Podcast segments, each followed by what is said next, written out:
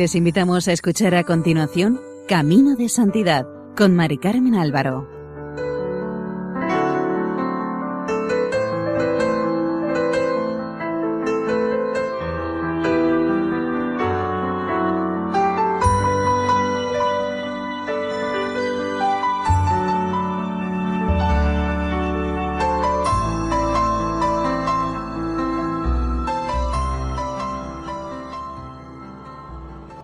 Bienvenidos al programa Camino de Santidad, elaborado por el equipo de Radio María en Castellón, Nuestra Señora de Lledó.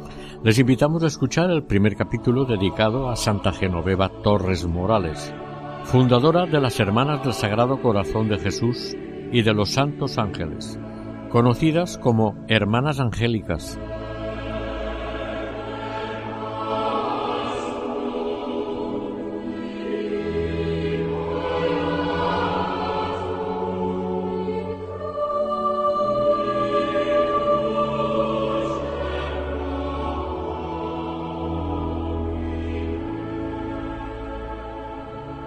Genoveva Torres Morales nació el 3 de enero de 1870 en Almenara, provincia de Castellón. Fue la menor de seis hermanos. Sus padres fueron José Torres y Vicenta Morales. Ambos pertenecían a la clase labradora tan frecuente en aquellos tiempos, por lo que con muchas dificultades conseguían los recursos para sobrevivir toda la familia. Al año del nacimiento de Genoveva, en 1871, murió su padre, dejando a la viuda con seis hijos y sin recursos. El hijo mayor apenas tenía once años. Después, en un periodo de aproximadamente seis o siete años, fueron muriendo cuatro de los hijos, quedando con vida solo el mayor y la pequeña Nuestra Santa. Genoveva asistió habitualmente a la escuela, aunque por desgracia la tuvo que dejar pronto, como veremos. Sin embargo, aprendió a leer y a escribir, aunque esto último un poco deficientemente, pero lo suficiente como para poder defenderse muy bien en la vida. En lo que sobresalía la niña en la escuela era en las labores de mano, coser y bordar, lo cual también le serviría y mucho en el transcurso de su vida. La maestra, al ver que una niña ya desde tan pequeña, que tenía entre cuatro y cinco años, tuviera tanto interés en aprender, sentía predilección por ella. Su madre estaba orgullosa de las labores que hacía y se las solía enseñar a las vecinas. Una anécdota de este periodo muestra la viveza y buena disposición de su carácter y la facilidad que tanto la distinguió después para salir de apuros. Por aquella época fue el obispo a Almenara para confirmar. Todos los niños y niñas fueron citados para que se presentaran en la parroquia con sus padres o alguna persona mayor que los acompañara. La madre de Genoveva se fue a su trabajo y dejó a la niña ya preparada, pidiéndole que no se moviera, que volvería a recogerla y llevarla a la iglesia. Como pasaba el tiempo y la madre no llegaba, viendo que los últimos niños se dirigían ya a la parroquia, Genoveva se fue tras ellos. Llegó justo a tiempo. El sacristán cerró enseguida la puerta. Fueron pasando los niños con los acompañantes mayores que los llevaban, y al fin quedó Genoveva sola. Entonces los sacerdotes le preguntaron dónde estaba su madre y por qué había ido sola, a lo cual respondió sin inmutarse que su madre se había entretenido preparando la comida del obispo, ya que se ganaba su jornal de esa manera. Todos se sonrieron y la niña pasó triunfante para confirmarse. La última de los cuatro hijos que fallecieron en vida de la madre fue Vicenta, quien al parecer era muy guapa y simpática. La muerte de su hija fue un golpe mortal para la madre, quien ya no consiguió levantar cabeza. En 1878 cuando Genoveva tenía ocho años murió la madre. Esta se había mostrado fuerte en todas las desgracias que había tenido hasta entonces, pero la muerte de su hija mayor, en quien ella había puesto sus esperanzas, la hizo encerrarse en sí misma y perdió las ganas de comer y de vivir. Pero a pesar de todo continuaba con su trabajo. En aquellos días se estaba haciendo en el pueblo la matanza del cerdo y como tenía un acierto particular para cortar, aderezar y hacer los embutidos, muchas vecinas le pidieron su ayuda. Las vecinas pudieron observar que perdía rápidamente las fuerzas. Como no se cuidaba, una tía suya la ayudó llevándosela a casa para cuidarla a ella y a sus hijos. Pero un día de noviembre, Vicenta, rendida de fatiga, se fue a acostar. Genoveva entró en la habitación y su madre, haciéndole señas, le dijo que se acercara. Vicenta, cogiendo las pequeñas manos de la niña y con grandes muestras de cariño, las apretó fuertemente contra su corazón. Genoveva sintió una impresión extraña.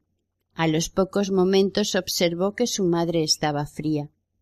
En aquel momento entró alguien en la habitación y mandó a la niña a jugar, pero ella muy preocupada en vez de irse siguió atenta a lo que ocurría en la habitación. Al oír que las mujeres cuchicheaban entre sí y comentaban que Vicenta había muerto, rompió a llorar, dándose perfecta cuenta de toda su desgracia. La niña tenía ocho años. Este episodio lo contaría ella misma más tarde. Su hermano José tenía dieciocho años y decidió que los dos volverían a su casa dejando de estar con su tía. La niña haría las labores de casa y él ganaría el pan para los dos. Respecto a estos años, más tarde contaría la santa que fue un tiempo de verdadero aprendizaje de las más sólidas virtudes sola en su casa y obligada a llevar una vida de trabajo muy superior a su edad y a sus fuerzas físicas, pronto aprendió más o menos bien a hacer todas las faenas del hogar. Pero al mismo tiempo fue desgastando lentamente sus fuerzas y predisponiendo su naturaleza a lo que luego le sucedería. Por todo ello tuvo que dejar de ir a la escuela y contentarse con lo que había aprendido. Pero el resultado más positivo de esta nueva vida fue un adelanto constante en cierta seriedad de carácter, la constancia en el trabajo y, sobre todo, la intensificación de su espíritu religioso y de la más absoluta confianza en Dios. Cualidades que sobresaldrían durante su vida, en la escuela de su casa, Genoveva fue aprendiendo la ciencia del sufrimiento, la mansedumbre cristiana y el espíritu de laboriosidad. Dios, por su parte, fue labrando su alma con las más sólidas virtudes cristianas.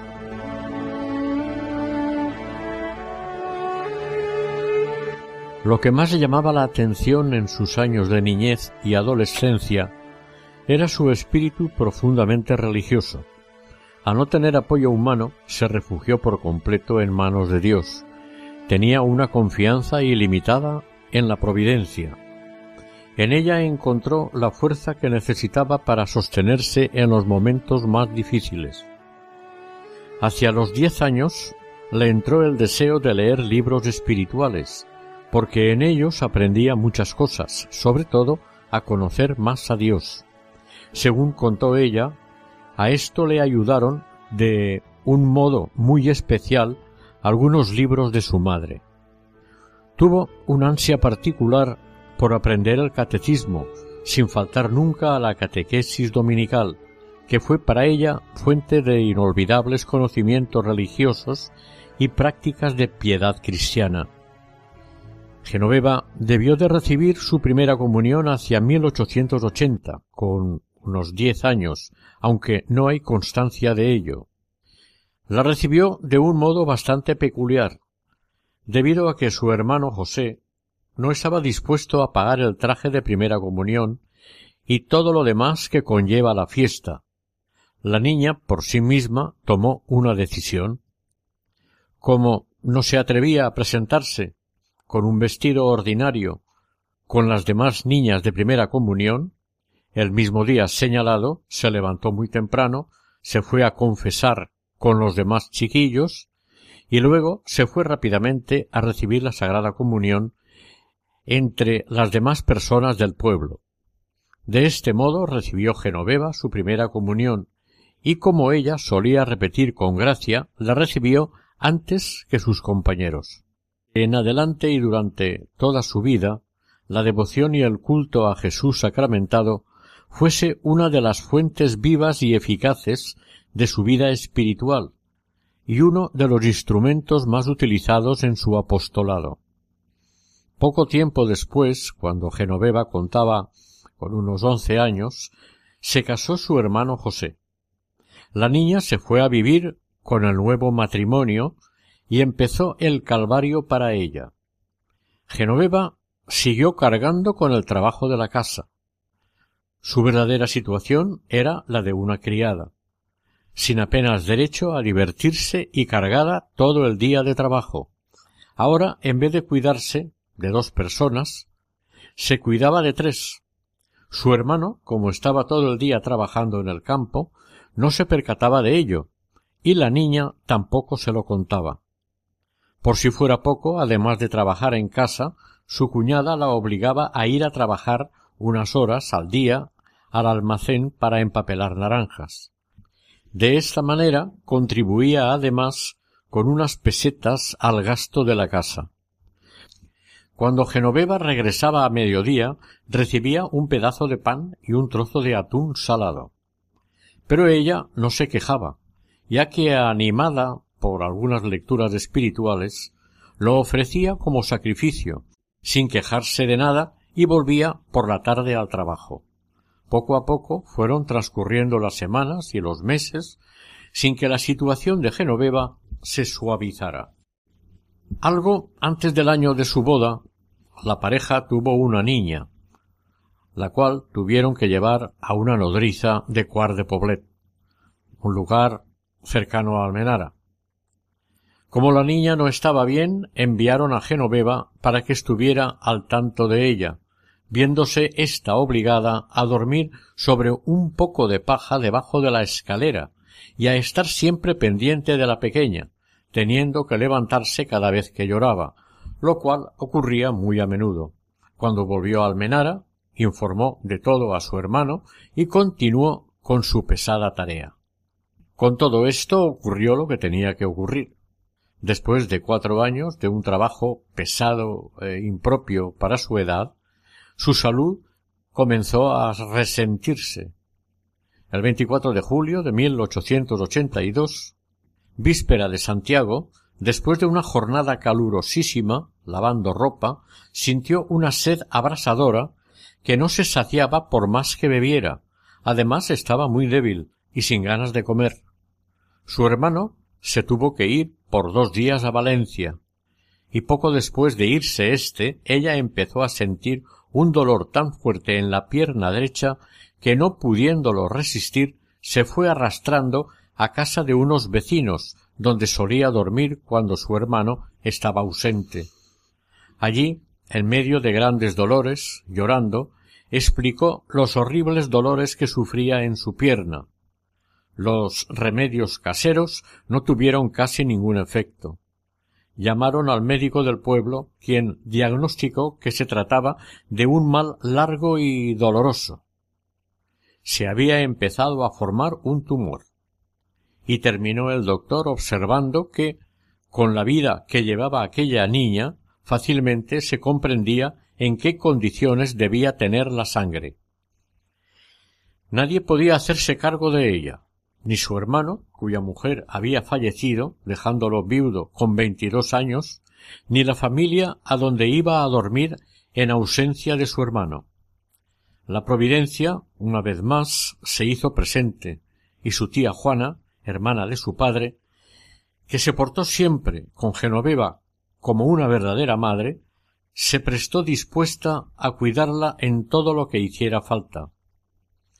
Pero el Señor tenía reservadas para Genoveva mayores dolores y desdichas, aunque tan joven quería que apurara hasta las heces el cáliz del dolor, puesto que la tenía destinada para aliviar las tristezas de tantas personas y para enjuagar tantas lágrimas, quería que pasara ella primero por los más terribles sufrimientos. Sólo de este modo aprendería a compadecer a los demás. Su carácter afectuoso y compasivo debía convertirse en verdadero consolador de la humanidad doliente. Lo que había sufrido hasta ahora sólo significaba el camino del Calvario. Todavía tenía que llegar hasta la cumbre del mismo y sufrir los más horrorosos dolores de la cruz. Con su tía de día y en casa de su hermano de noche, sólo Dios sabe lo que la santa sufrió aquellos meses, hasta perder algunas veces el conocimiento. Durante un mes entero le pusieron varios remedios, pero el mal estaba hondo y los dolores iban en aumento. El médico dictaminó que había que cortar la pierna, pero su hermano, su tía y todos se oponían rotundamente a ello. A ella misma le causaba una gran angustia el pensar en perder la pierna y quedar coja para toda la vida. Al cabo de ocho meses la situación llegó a tal extremo que se le llagó toda la pierna y buena parte del cuerpo.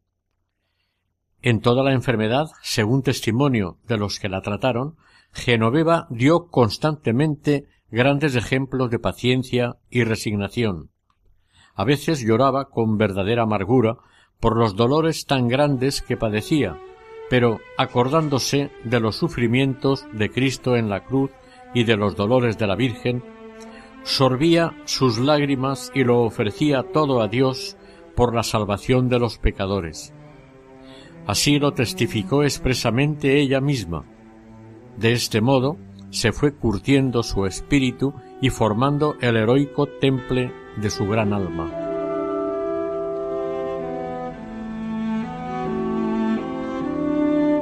Finalmente se presentó la gangrena. El doctor repitió el diagnóstico. Había que cortar. Si no, moriría pronto.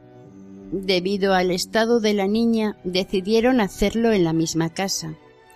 El cirujano venido de Valencia y el médico del pueblo improvisaron un quirófano en la cocina de la casa. El cloroformo no hizo todo el efecto que debía y cortaron la pierna a la altura del muslo como aquel que dice a lo vivo. Los gritos de dolor de la pobre chica, según testimonio de sus compañeras, se oían a gran distancia. La pobre Genoveva quedó en tal estado que llegaron a pensar que no podría sobrevivir a aquella carnicería. Durante los primeros días, a causa del cloroformo, tenía una sed abrasadora. Pedía agua continuamente. Los médicos la tenían prohibida pero daba tanta lástima que al fin, dándola por perdida, le dieron toda el agua que pedía, incluso leche, y no sucedió nada. Al contrario, observaron cierto alivio. El sacrificio estaba consumado. La víctima había llegado a la cumbre del Calvario. Durante toda su vida, Genoveva tendría que permanecer clavada en ella. Los signos exteriores eran las muletas que tendría que llevar hasta su muerte. Reconociendo la mano de Dios en lo que había ocurrido, procuró abrazar con todas sus fuerzas la cruz de su cojera y comenzó una vida espiritual de la que sacó un fruto admirable. De momento se vio obligada a estar en cama. Era el año 1883 y contaba trece años. Todo parecía ir bien hasta que después de algunos meses en que todo había ido perfectamente, cuando ya parecía que todo se normalizaba y Genoveva empezaba a andar con muletas, se le presentó un tumor en la otra pierna, acompañado de grandes dolores. Pero ella no quería que la viera el médico. Alguien le aconsejó ponerse baños de alcohol pero no surtió efecto. Un día se presentó en su casa sin avisar el médico. Este se quedó aterrado cuando vio la pierna y recetó varias cosas, entre otras robustecer el organismo. Sea por las medicinas, sea por los paños empapados en alcohol que se aplicaron en la pierna, el hecho es que Genoveva fue mejorando con relativa rapidez. Con la mejoría, su hermano pensó que la chiquilla podría hacer otra vez las labores de casa a pesar de las muletas, ya que al estar el viudo necesitaba ayuda. Como es fácil de comprender, Genoveva no podía con todo. Pero se abrazó a su cruz y, sin quejarse, comenzó su nueva vida que duró desde los trece a los quince años. Fue su segundo calvario. Era extremadamente limpia y le gustaba tenerlo todo como una tacita de plata. Todo lo tenía que hacer apoyada en sus muletas. Muchas veces se la veía salir con un barreño apoyado a la cintura y sosteniéndose con la muleta camino del río para lavar la ropa. Por las fiestas del pueblo las mujeres blanqueaban las cocinas y limpiaban a fondo la casa, por lo que pensó hacer ella lo mismo. Compró cal, la preparó y comenzó a darla por las paredes, pero pronto se dio cuenta de que no llegaba al techo, por lo que puso una silla encima de una mesa y se encaramó como pudo. Estando en estas labores, llamó a la puerta un sacerdote, amigo de la familia, que la estimaba mucho, y al darle permiso para pasar por estar la puerta solo entornada, se quedó espantado ante aquella escena. El sacerdote le preguntó que por qué estaba haciendo aquello, estando como estaba, ya que podía ocurrirle una desgracia, a lo que respondió tranquilamente que porque deseaba tener la cocina limpia, y un jornal le llevaría seis reales o dos pesetas. Este le dio dos pesetas y le dijo que se bajara enseguida y terminara el trabajo otra persona. Genoveva se bajó, atendió cortésmente al visitante, pero cuando se marchó el sacerdote pensó que ya ah, tenía hecho lo más difícil, por lo que terminó ella misma el trabajo. Las dos pesetas se las dio a los pobres. A veces su hermano iba por las noches con algunos amigos y hacían buñuelos pasando una tertulia entretenidos. Pero al día siguiente ella se encontraba la cocina sucia, todo revuelto, sin que a nadie se le hubiera ocurrido guardarle ni un buñuelo. Estos eran los momentos en que mejor aparecía el temple de su virtud. Sin decir una palabra, ponía en orden todas las cosas, lavaba de nuevo el piso y seguía con sus labores de cada día. De esta forma continuó Genoveva hasta 1885, año en el que cumplió los quince. El resultado de todo aquel agotador trabajo para una jovencita mal alimentada y con sus pocas fuerzas físicas fue que tuvo una recaída fulminante de la enfermedad. Se pudo comprobar que su sangre estaba en tales condiciones que se le llenó el cuerpo de llagas. Apenas podía hacer ningún movimiento, por lo cual se vio obligada durante algún tiempo a guardar cama. Esta fue la ocasión para buscar de acuerdo con su hermano una solución definitiva para Genoveva, como fue su entrada en 1885 en la Casa de Misericordia de Valencia. Este hecho fue de suma importancia para nuestra santa. José, el hermano, se había casado por segunda vez y sentía la necesidad de hacer todo lo posible para solucionar el problema de la chica. Según parece por los testimonios que hay, la idea de ingresarla en la casa de misericordia fue sugerencia de su tía Juana y de un sacerdote amigo de la familia cuyo nombre no sabemos. Este le hizo ver las dos grandes ventajas que tendría. Por un lado, estaría mejor cuidada y por otro, podría mejorar mucho su formación religiosa y tener más cultura general. Al principio a su hermano le pareció que aquello era traicionar la voluntad de su madre, que le había encargado cuidara de su hermana. Y por otro lado, le parecía que la abandonaba. Le costó claudicar, pero al final, viendo la realidad, aceptó.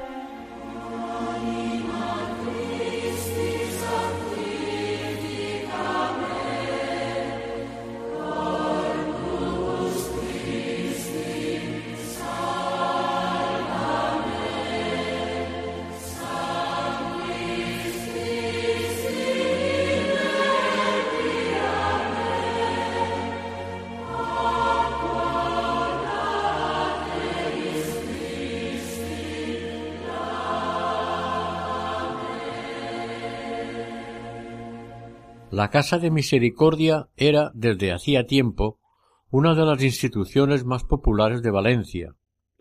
Era una especie de casa refugio, mezcla de hospital y casa de beneficencia, donde se atendía de modo especial a las niñas y chicas jóvenes. Estaba regentada por las Carmelitas Misioneras de la Caridad, congregación fundada por Santa Joaquina de Vedruna. El ser admitida era tremendamente difícil, ya que por cada plaza había catorce solicitudes para entrar. Además de esta dificultad estaba la de su estado físico. Tal como se encontraba, con llagas en su cuerpo, no podía ingresar, ya que se consideraba algo infeccioso. Pero providencialmente fue admitida. Todos los problemas se resolvieron de manera rápida y sorprendente, lo cual todos achacaron a que fue obra de Dios. La primera dificultad se solventó de manera inverosímil.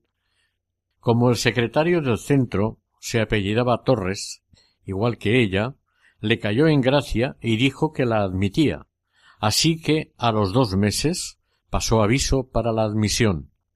La segunda dificultad la solucionó también la providencia. Su tía Juana se presentó con Genoveva en la casa de misericordia, pero cuando llegaron ya había pasado la hora de reconocimiento. A no tener dónde pasar la noche y no ser fácil volver al pueblo, tuvo la buena idea de pedir la dirección del domicilio del médico y se fue a hablar con él para obtener su permiso, el cual era imprescindible para el ingreso de la niña. Así quizás pudiera ingresar aquella noche. Cuando llegó a casa del médico, tuvo que subir para hablar con él, y para evitarle la molestia a la niña por la dificultad de la pierna, la dejó abajo.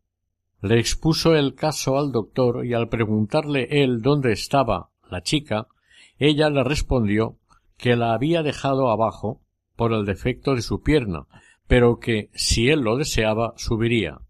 Entonces el médico, sin hacer ningún reconocimiento, dio su visto bueno, y de este modo pudo entrar Genoveva aquella misma noche en la casa de Misericordia. Ni la tía ni el médico lo hicieron aposta, pero si el médico hubiera hecho el reconocimiento, no la habría admitido por las llagas que tenía. Así lo confirmaron las hermanas de la casa cuando días después al lavar las ropas de Genoveva, cuya virtud ya habían empezado a admirar, se dieron cuenta de su verdadero estado.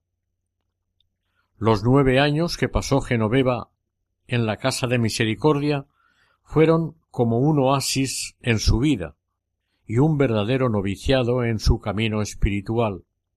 En realidad, Dios la había dirigido a aquel centro para completar su formación humana y sobrenatural, y prepararla para la obra que la tenía asignada.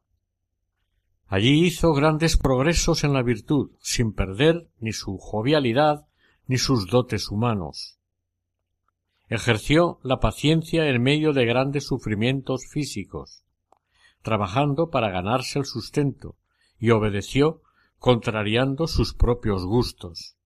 Por otro lado, ya desde su niñez tenía un espíritu de piedad a toda prueba, que se manifestaba principalmente en su especialísima devoción a la comunión y al Santísimo Sacramento, al Sagrado Corazón y a la Santísima Virgen.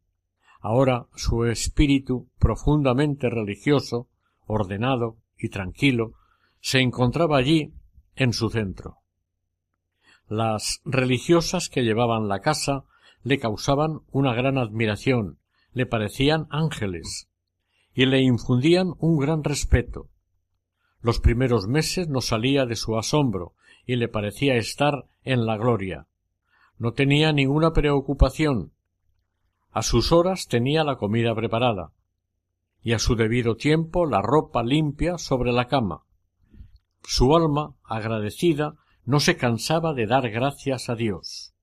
Su salud no mejoraba gran cosa al principio y seguía con las llagas, pero finalmente, alertadas las hermanas por la ropa ensangrentada que ponía a lavar, decidieron ver qué pasaba y descubrieron que tenía una gran llaga en la espalda y varias más pequeñas en los brazos por lo que se emplearon a fondo en curarlas y poco a poco lo consiguieron. Debido al buen comportamiento de Genoveva, no la devolvieron a su casa, ya que en aquel estado y con menos las devolvían. Su hermano no llegó a enterarse de su situación física, ya que tanto Genoveva como las hermanas se lo ocultaron debido a que tanto éstas como el personal estaban sumamente contentos de Genoveva.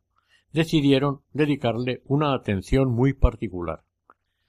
Como la base de todo era su desnutrición y la debilidad general de su organismo, le dieron durante algún tiempo una alimentación especial junto con una medicación apropiada. Al poco tiempo su estado cambió por completo, y, aunque con algunas trabas de su cojera, en adelante fue una de las personas más útiles para la Casa de Misericordia. Allí las hermanas, viendo su habilidad para los bordados, la aprovecharon para ello, y quizás descuidaron un tanto su formación en cultura general como hacían con otras niñas. Es verdad que hizo progresos en lectura y escritura, pero no tantos como ella hubiera deseado. Sobre todo para el papel que más tarde le tocaría desempeñar cuando fundó el Instituto Religioso y cuando tuvo que dirigir en él la formación espiritual y humana de tantas almas, muchas de las cuales poseían formación y cultura superior a ella, aparte de mantener contacto con obispos y personajes de elevada categoría. Pero, en su caso, como en tantos otros, Dios quiso manifestar que era él mismo quien realizaba y llevaba adelante la obra que había inspirado. En la Casa de Misericordia, Genoveva se dedicó casi exclusivamente a toda clase de labores, en las que se fue perfeccionando, y esta habilidad le sirvió para poderse ganar después la vida durante varios años e ir poniendo los cimientos de la congregación que fundó. Todas las labores más delicadas y que exigían algún primor pasaban por sus manos.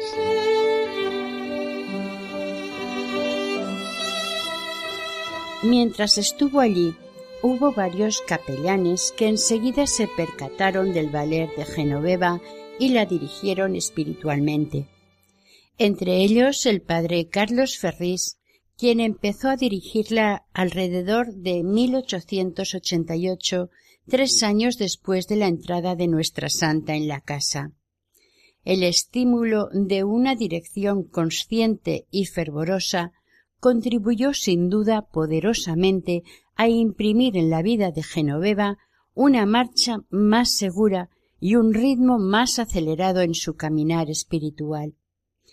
El padre Ferris se propuso, como capellán que era de la Casa de Misericordia, renovar en el fervor y vida cristiana a todos sus residentes. Con su gran celo estableció o reforzó las prácticas de piedad que le parecieron necesarias, tanto para los miembros de la casa como para las carmelitas de la caridad que la llevaban. Organizó la congregación mariana o de Hijas de María, el apostolado de la oración, los ejercicios de San Ignacio, días de retiro y algunas otras obras apostólicas. Además, instituyó cursos de catequética, estableció la confesión semanal, sobre todo entre la gente mayor, y la comunión frecuente, aunque siempre haciendo saber que eran cosas enteramente libres. Bien pronto se pudo observar el excelente fruto obtenido. Don Carlos Ferrís, con su trato agradable, pronto se ganó por completo a todos los residentes en la casa, pero a quien distinguió desde un principio de modo especial y en la que se empleó más a fondo en sus dotes de director de almas fue con Genoveva. Vio en ella algo muy especial y extraordinario y, por así decirlo, la predilección de Dios. Por esto llegó a tener tal confianza en sus oraciones que le encomendaba que rezara por cualquier asunto delicado e importante que llevara entre manos. Después de cuatro o cinco años en la casa de misericordia, sea por el impulso espiritual de don Carlos Ferrís o impulsada por el espíritu interior que sentía en su alma, empezó a reunir a su alrededor a un grupo de niñas a las que procuraba dirigir espiritualmente y del que saldrían algunas religiosas para diversos institutos. Con estas niñas y con algunas personas mayores ejerció Genoveva un verdadero apostolado. El padre Ferrís se sentía llamado a la vida religiosa. Siempre había admirado el espíritu apostólico de los jesuitas y él, que sentía en su interior un intenso celo por las almas, se convenció plenamente de su vocación a la compañía de Jesús. Un día le pidió a Genoveva que hiciera con él una novena para obtener una gracia muy particular para él.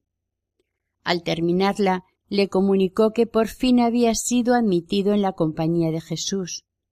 Antes lo había intentado varias veces, pero unas por su falta de salud, otras por otros motivos no lo habían admitido.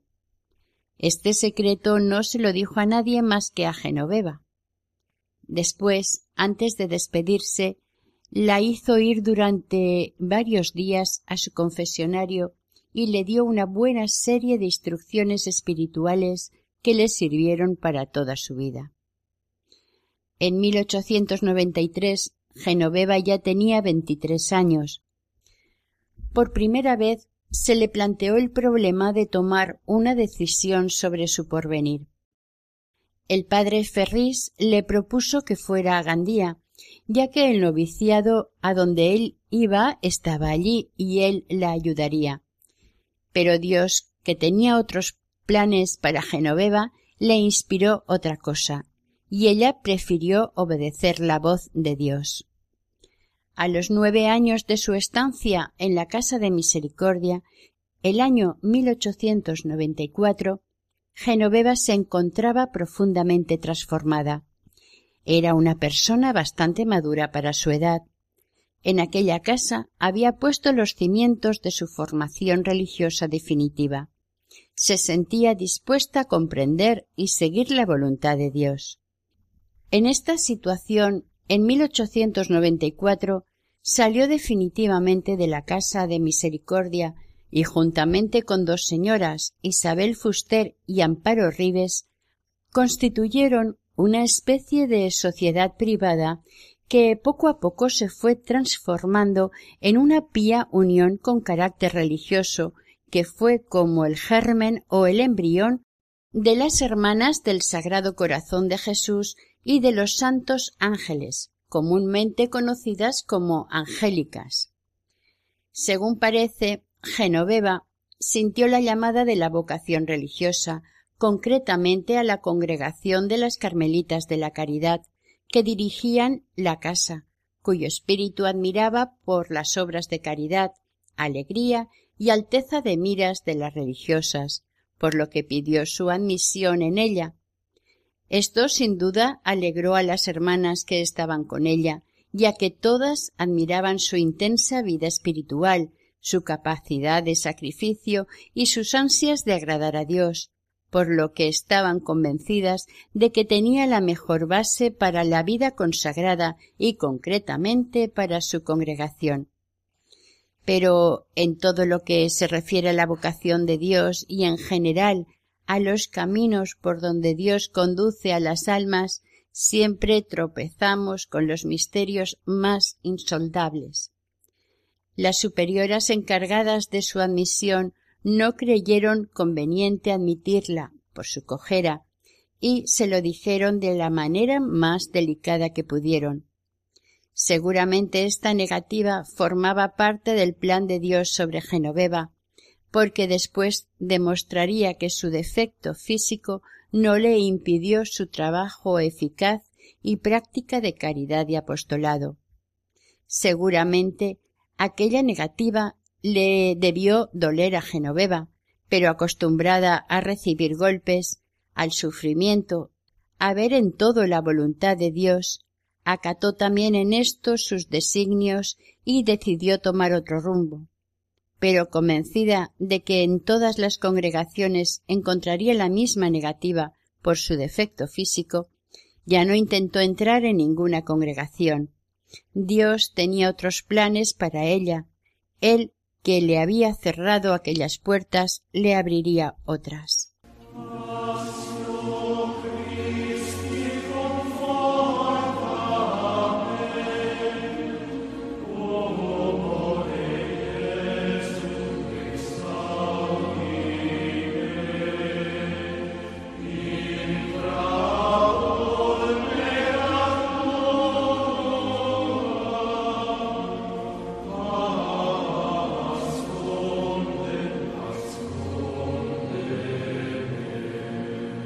Podría pensarse que Genoveva salió de la casa de misericordia por haberse creado un ambiente incómodo, pero no fue así, sino al contrario. Las religiosas, debido a su condición física, deseaban que se quedara allí para siempre, pero ella pensaba que ya tenía veinticuatro años y buscaba una solución para su vida. Quería conocer la voluntad de Dios y para ello le era necesario independizarse, de este modo podría conocer más claramente lo que Dios quería de ella. Precisamente entonces una hermana le habló de dos mujeres piadosas. Una era Isabel Fuster, viuda, natural de Játiva, que tenía una hija de once años llamada María. La otra se llamaba Amparo Ribés, de veinticinco años y era soltera. Como vivían de sus labores, podrían juntarse y vivir las tres juntas con el trabajo de sus manos. Genoveva contactó con ellas y su primera impresión fue favorable. La hermana Paulina, que estimaba mucho a Genoveva y se distinguía por su serenidad y acertado juicio, no estaba de acuerdo con esta solución. Del mismo parecer eran otras personas a las que ella consultó, pues todas veían en Isabel y Amparo, aunque piadosas, poco orden y formalidad, y sobre todo reconocían sus caracteres difíciles. La misma Genoveva pudo comprobarlo una noche que se tuvo que quedar con ellas con motivo de un viaje que hizo a Almenara. Allí pudo ver el desorden en que vivían, rayano en la miseria. Ni siquiera tenían cama, y no por espíritu de mortificación, sino por desidia. Conforme a lo acordado, comenzaron a vivir juntas manteniéndose de sus labores. Como lo hacían muy bien, sobre todo Genoveva, no les faltaban.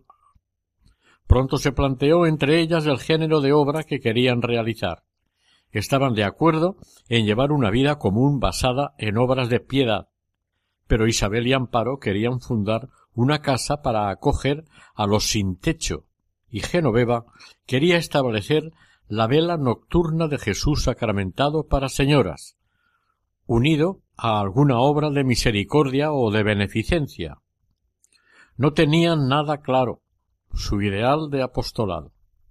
Lo único que persistió de aquel primer ideal fue la vela o adoración del Santísimo Sacramento, pero continuaron viviendo juntas, cosiendo y bordando.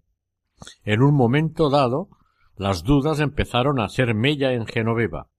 Además, por si fuera poco, algunas de las personas que la visitaban le reprochaban su nuevo género de vida. Su hermano José más que nadie. Este no estaba nada de acuerdo con el paso que había dado. Todo esto la hizo reflexionar seriamente durante algún tiempo, y de hecho no acababa de ver claro lo que Dios quería de ella. Cuando hacía casi un año que el padre Ferris se había ido a Gandía, tuvo que ir a hacer unas prácticas de hospitales a Valencia, y Genoveva fue a hablar con él. Este se tomó interés y les ayudó a que aquella pía unión incipiente pudiera desarrollarse con toda normalidad. Aconsejó a Genoveva que se dirigieran tanto ella como las otras dos con el padre jesuita Antonio Gacio, quien tomó mucho interés en formarlas y les puso un pequeño reglamento compatible con su trabajo, poniendo de superiora a Genoveva. Pero al cabo de poco tiempo el padre Gassio fue destinado de superior a Tarragona, por lo que tuvieron que cambiar de director.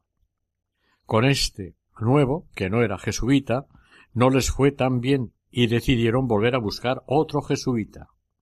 Entonces se pusieron en manos del famoso misionero y predicador Padre Sola, bajo cuya dirección fue tomando más consistencia la nueva asociación. Este les aconsejó que buscaran una casa capaz y apropiada para vivir ellas, y tener al mismo tiempo algunas señoras en plan de huéspedes. Entonces les encomendó a dos señoras a las que él confesaba, y les prometió enviarles algunas más. Encontraron la casa en la calle Blanquerías y la alquilaron con el dinero recibido por una labor. Se instalaron en ella el 30 de octubre de 1898. Esta casa fue el embrión del futuro instituto. Genoveva no lo tenía aún todo claro, pero de allí lentamente fue desarrollándose la sociedad angélica. Se intentó formar la adoración nocturna, y el cardenal don Sebastián Herrera, de los Monteros, estuvo de acuerdo y las apoyó, pero finalmente decidió parar el asunto, debido a la situación política con huelgas continuas y persecución de las casas religiosas. Así es que lo que tanto deseaba Genoveva, introducir la adoración del Santísimo Sacramento, no se pudo llevar a cabo por entonces.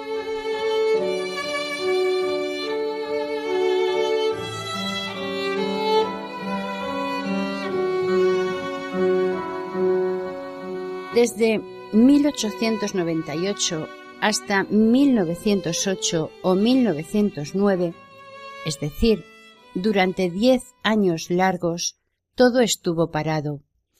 Aquello podía haber tenido consecuencias desastrosas e incluso la disolución de la asociación o pía unión ya formada. Genoveva y sus compañeras pasaron verdadera necesidad, pero aquello estaba en los planes de Dios.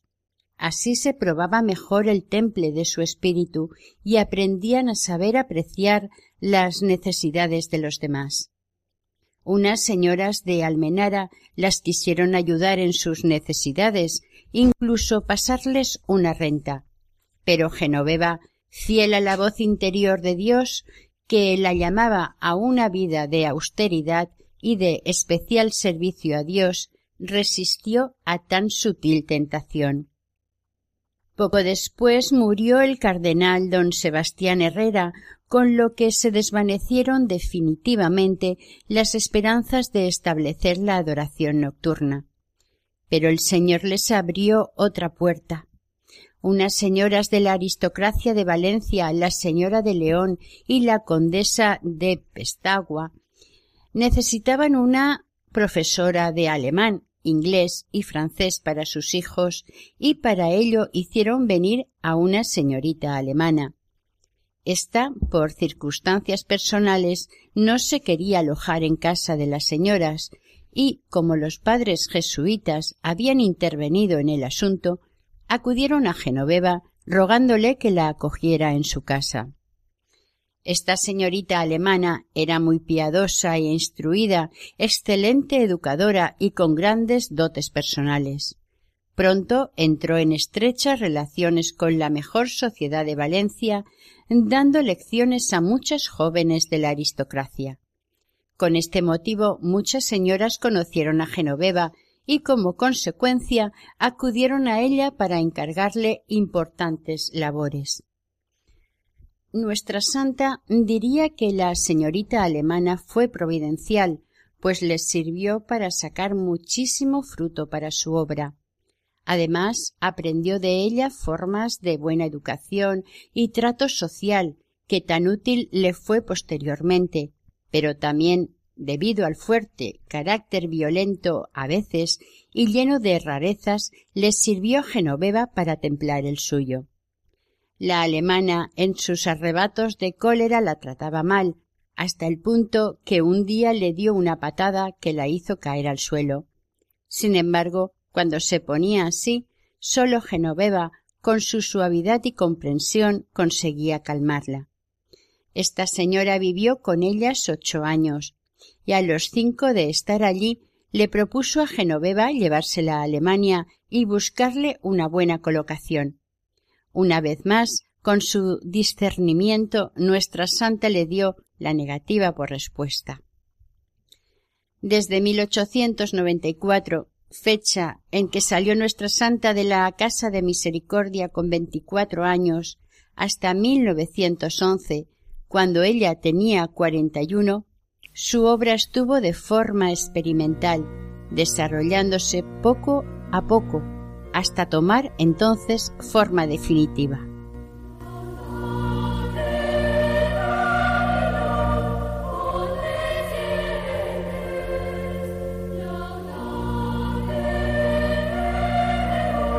Ahora les invitamos se unan a nuestra oración.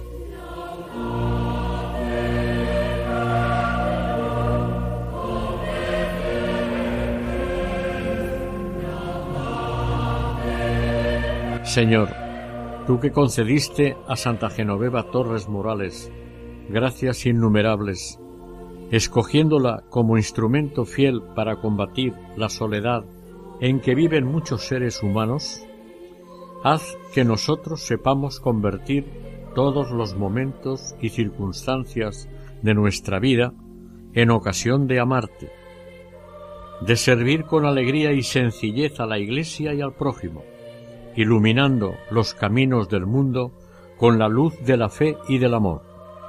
Dígnate concedernos, por su intercesión, el favor que te pedimos. Por Jesucristo nuestro Señor. Amén.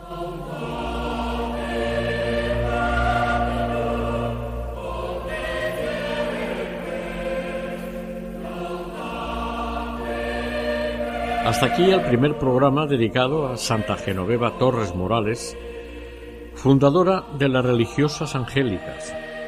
Para contactar con este programa pueden hacerlo a través del siguiente correo electrónico camino de santidad arroba. Deseamos que el Señor y la Virgen nos bendigan.